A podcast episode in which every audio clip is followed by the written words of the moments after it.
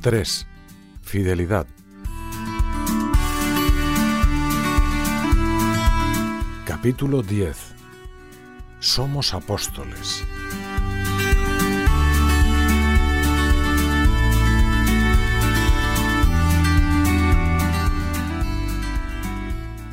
Cafarnaúm es el lugar donde comienza la aventura apostólica que Jesús inauguró en el mundo. Sabemos que al menos cuatro de los doce apóstoles eran pescadores en esa ciudad. San José María lo relata así. Estaban junto a la barca vieja y junto a las redes rotas, remendándolas. El Señor les dijo que le siguieran, y ellos, estatin, inmediatamente, relictis omnibus, abandonando todas las cosas, todo le siguieron. Jesús llama a aquellos primeros con unas palabras en las que delinea un plan que cambiará para siempre el curso de la historia. Seguidme y haré que vengáis a ser pescadores de hombres. No les detalla más, seguirán siendo pescadores, pero a partir de ahora pescarán otro tipo de peces.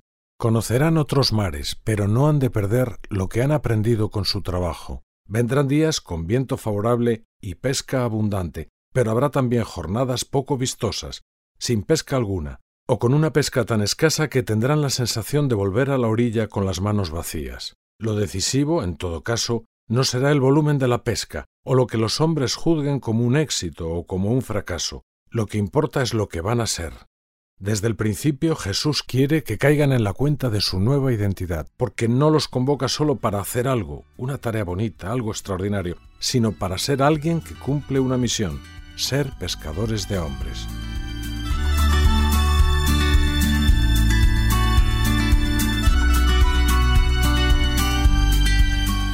Todo lo hago por el Evangelio.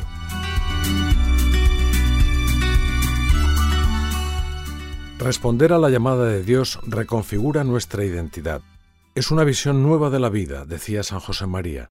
Saber que el mismo Jesús nos invita a participar en su misión enciende en cada uno el deseo de dedicar sus más nobles energías a una actividad que con la práctica llega a tomar cuerpo de oficio.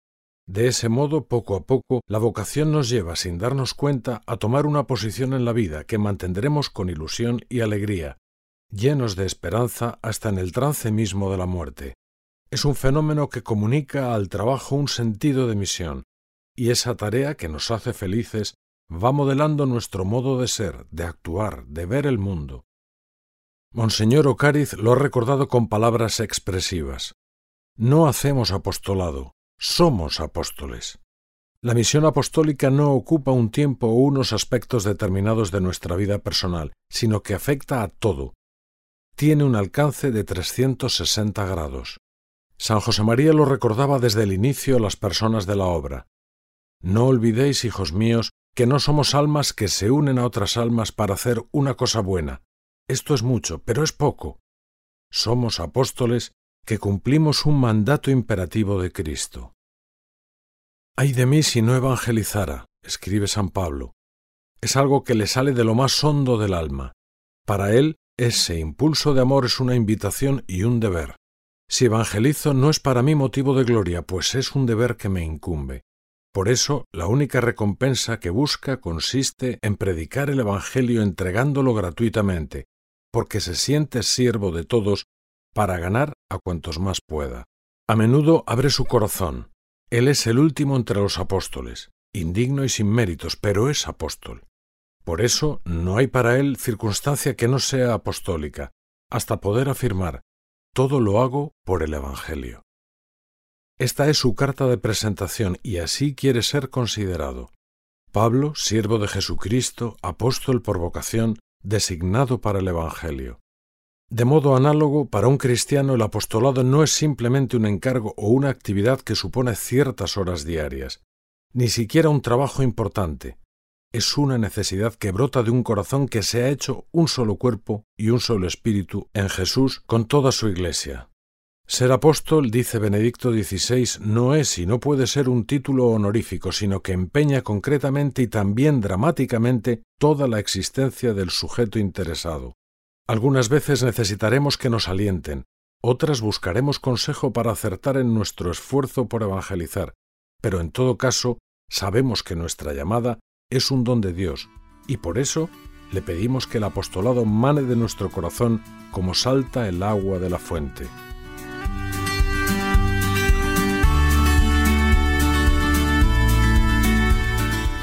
Sal, luz y fermento del mundo.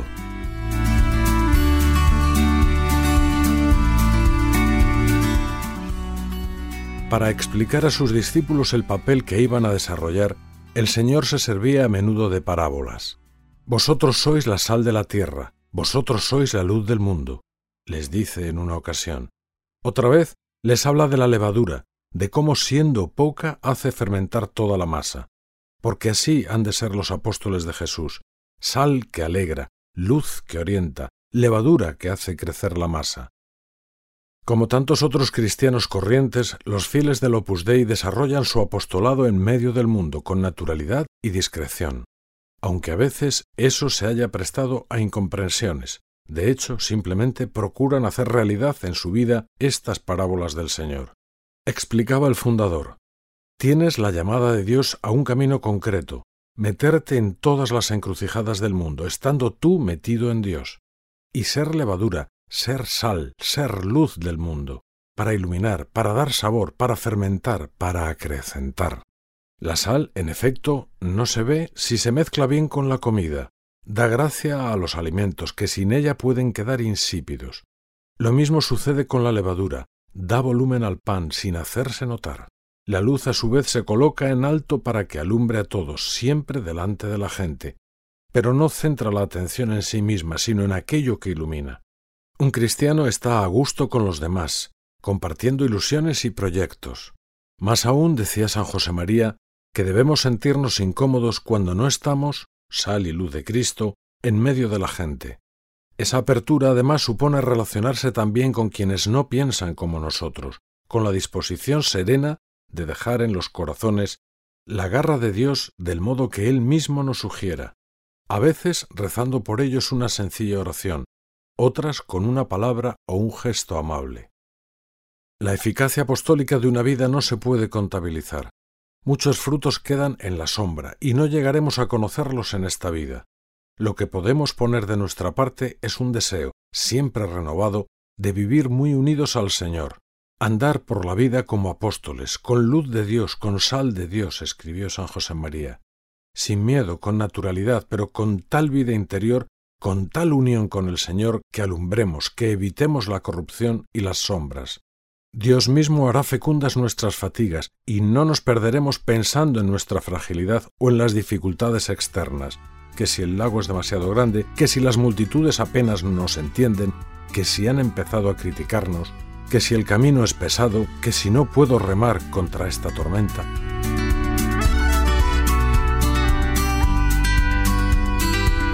Con motor propio.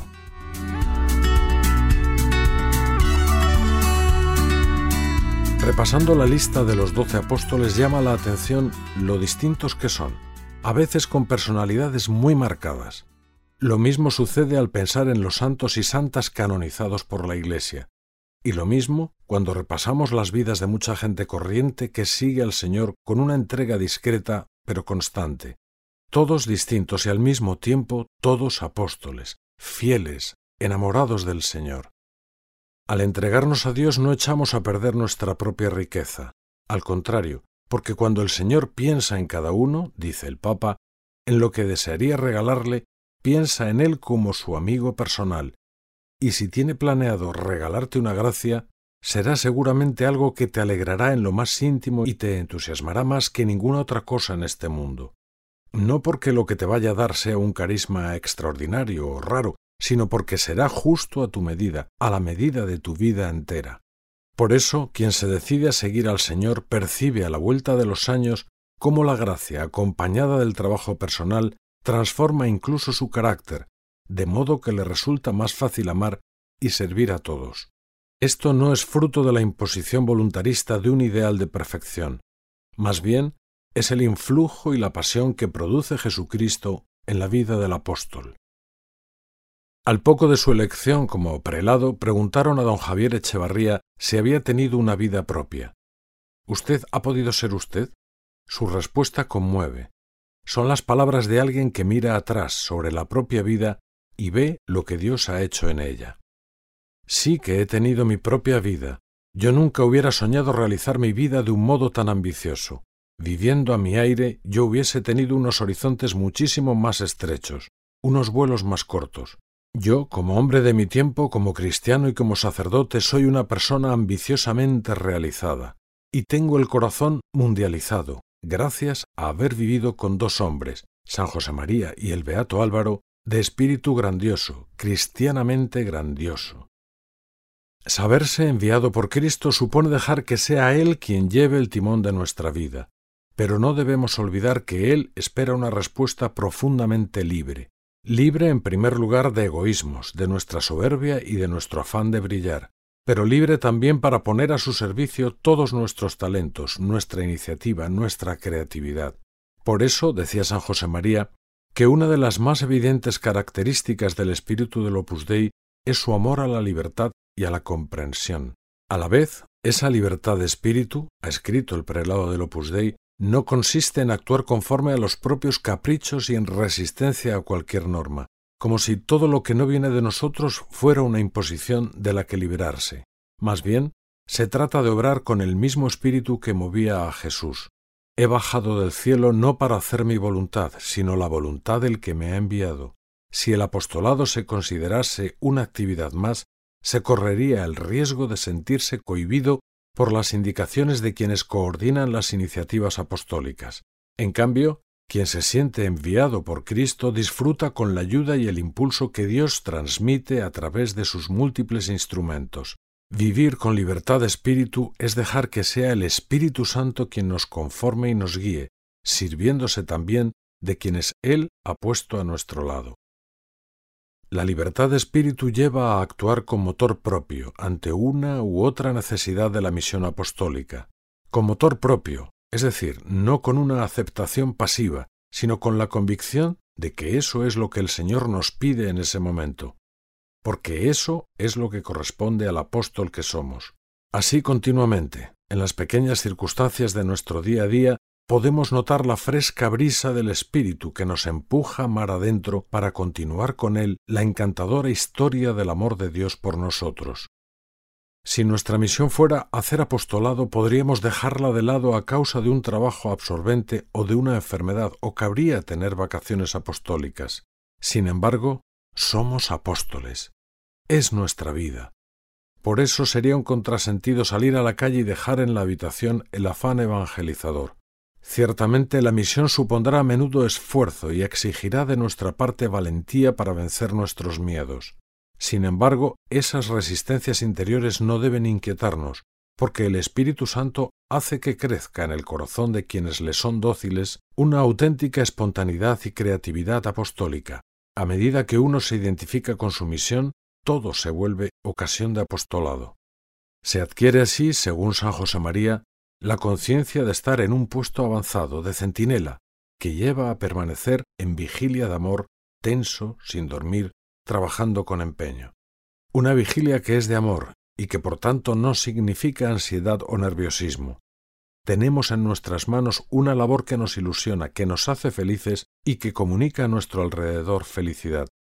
Trabajamos en la viña del Señor y estamos seguros de que la labor es suya, si alguna vez se filtrara en el alma una cierta falta de paz, una tensión excesiva, será el momento de acercarse a Él para decirle, lo hago por ti, ayúdame a trabajar con calma y con la certeza de que todo lo haces tú.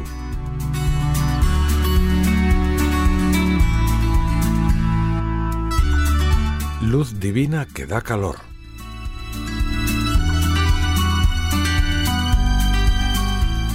Cuando, en la parábola de los invitados a las bodas, el padre de familia se entera de que algunos de los convidados se han excusado, ordena a su criado que traiga a los pobres, a los tullidos, a los ciegos y a los cojos. La sala queda bastante concurrida, pero quedan aún sitios libres. Entonces dice a su criado, Sal a los caminos y a los cercados y obliga a entrar para que se llene mi casa. Obliga a entrar, compelle entrare. Hasta ese punto llega la intensidad de su deseo. La orden es tajante porque la llamada a la salvación es universal. ¿Cómo entender estas palabras del Señor? La respuesta viene de San José María. no es como un empujón material, sino la abundancia de luz, de doctrina, el estímulo espiritual de vuestra oración y de vuestro trabajo, que es testimonio auténtico de la doctrina, el cúmulo de sacrificios que sabéis ofrecer, la sonrisa que os viene a la boca porque sois hijos de Dios, filiación que os llena de una serena felicidad, aunque en vuestra vida a veces no falten contradicciones, que los demás ven y envidian. Añadid a todo esto vuestro garbo y vuestra simpatía humana, y tendremos el contenido del compelle intrare. No se trata, pues, de coaccionar a nadie. Es una combinación inédita cada vez de oración y amistad, de testimonio y sacrificio generoso, una alegría que se comparte, una simpatía que invita con libertad. Se puede decir entonces con Benedicto XVI y con Francisco que Dios actúa por atracción, espoleando las almas con la alegría y el encanto de la vida de los cristianos. Por eso el apostolado es amor que se desborda. Un corazón que sabe amar sabe atraer. Nosotros atraemos a todos con el corazón, decía San José María. Por eso, para todos pido un corazón muy grande.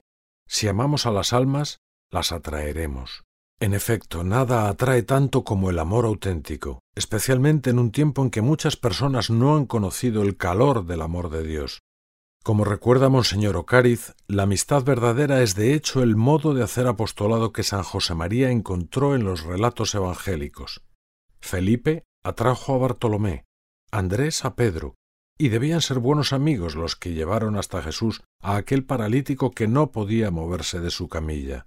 Es una lógica muy sencilla que recoge San José María en Forja. En un cristiano, en un hijo de Dios, amistad y caridad forman una sola cosa, luz divina que da calor. Tener amigos exige asiduidad, contacto personal, ejemplo y lealtad sincera, disposición a ayudar, a sostenerse mutuamente, escucha y empatía, capacidad de hacerse cargo de las necesidades del otro, la amistad no es un instrumento para el apostolado, sino que el apostolado mismo es en su entraña amistad, gratuidad, ganas de vivir la vida con los demás. Por supuesto, deseamos que nuestros amigos se acerquen al Señor, pero estamos dispuestos a que eso suceda como y cuando Dios quiera. Aunque es lógico que un apóstol busque buenos resultados en su labor y que valore la relación entre sus esfuerzos y la influencia que tienen los demás, Nunca puede olvidar que los apóstoles siguieron con Jesús incluso cuando casi todos se fueron. Ya vendrían con el tiempo los frutos. En una ocasión un joven preguntó a San José María qué debía hacer para que sus amigos pidieran la admisión en la obra. La respuesta no se hizo esperar. Mucha oración, amistad leal y respeto a la libertad. Al joven le supo a poco y añadió ¿Y eso no es ir demasiado despacio, padre? No, porque la vocación es sobrenatural, respondió San José María alargando cada sílaba.